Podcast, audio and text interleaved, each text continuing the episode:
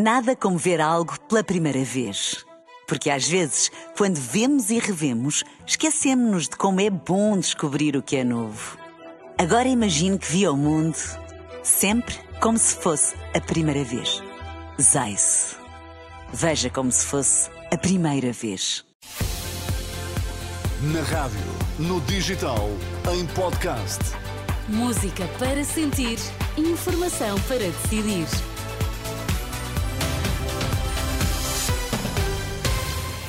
Vamos saber quais as notícias que estão a marcar a atualidade. Edição da meia-noite para ouvir agora na Renascença. O PS vai compondo as listas de candidatos a deputados. Ana Brunhosa vai encabeçar a lista por Coimbra. A partir desta terça, tira a roupa leve que tinha arrumado. Há uma primavera antecipada à vista. Tinha sido candidata a deputada por Castelo Branco nas últimas eleições, mas ainda ministra da Coesão Territorial, Ana Brunhosa, vai ser cabeça de lista do PS por Coimbra nas legislativas de março. Outra atual ministra, Ana Mendes Godinho, vai ser cabeça de lista pela Guarda. Numa altura em que vão sendo conhecidos os nomes das listas do PS, ainda é incerto por que distrito vai concorrer o líder parlamentar socialista.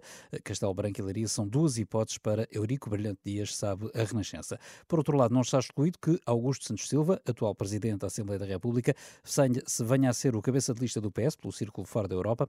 A continuidade no cargo, no entanto, é incerta. Santos Silva já se mostrou disponível, mas Pedro Nuno Santos não parece estar interessado na oferta. Desde que foi eleito secretário-geral do PS, Pedro Nuno Santos tem falado sempre de Augusto Santos Silva no passado, lembra o politólogo e professor universitário Pedro Silveira. É muito difícil Pedro Nuno Santos cumprir aquilo que disse no último discurso do Congresso. Obrigado a António Costa, mas agora somos nós é muito difícil fazer esse discurso de afirmação pela positiva de um projeto de futuro, pensando e trazendo, continuando a trazer pessoas como Augusto Santos Silva politólogo Pedro Silveira. Esta segunda-feira foi noticiado que o ministro das Finanças, Fernando Medina, é o terceiro na lista de candidatos a deputados do PS pelo Círculo de Lisboa, que tem na segunda posição o deputado Marcos Perestrelo, e tal como este domingo a Renascença tinha confirmado, a ministra Mariana Vera da Silva vai ser a cabeça de lista pela capital. Operação Marquês vai ser conhecido na quinta-feira à tarde a decisão do Tribunal da Relação eh, de Lisboa, em causa o recurso do Ministério Público sobre o debate eh, instrutório do juiz Ivo Rosa, que em 2021 eh, deixou cair a maioria dos crimes de que José Sócrates estava acusado, nomeadamente os crimes de corrupção. Portugal tem tido um aumento de casos de Covid, o que contraria a tendência do resto dos países na Europa.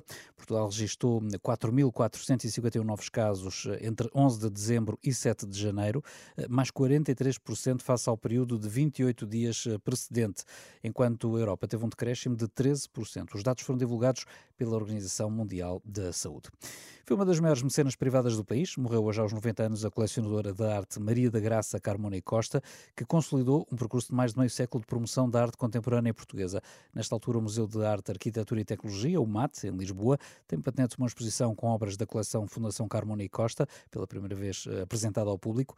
João Pinharanda, o curador desta exposição e que conheceu bem a galerista, disse hum, à Renascença que Maria da Graça Carmona e Costa apoiou e ajudou à sobrevivência de muitos artistas. Ela criou bolsas de estudo, apoiou bolsas de estudo em Portugal e no estrangeiro, no, em Nova York, um, fez exposições em Serralves, uh, apoiou artistas em todos os em, em, em muitas dimensões, uh, uh, financiou a publicação de livros, alguns próprios, as suas próprias exposições, que ela fazia da Giafarte, que era uma galeria que ela tinha, ou na Fundação, outras de outros sítios, não é? A própria, a própria dinâmica era uma dinâmica expansiva permanente, de uma generosidade infinita.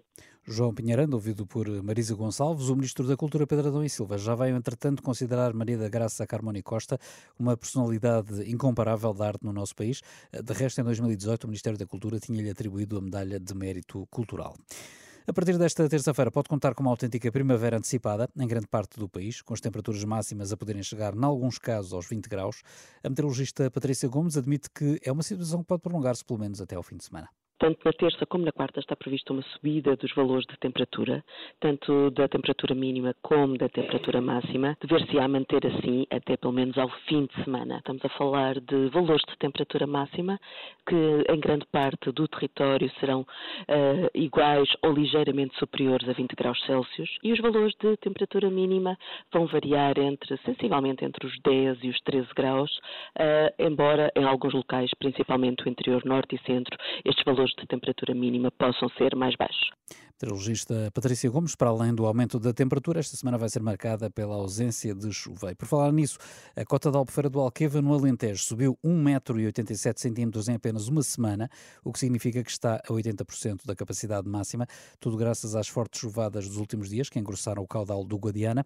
Já o Rio Tejo registrou uma diminuição dos eh, caudais, o que permitiu a reabertura de muitas estradas eh, que estavam submersas no distrito de Santarém, segundo avança a Proteção Civil, eh, que diz esperar que até ao final da semana a situação possa ficar normalizada.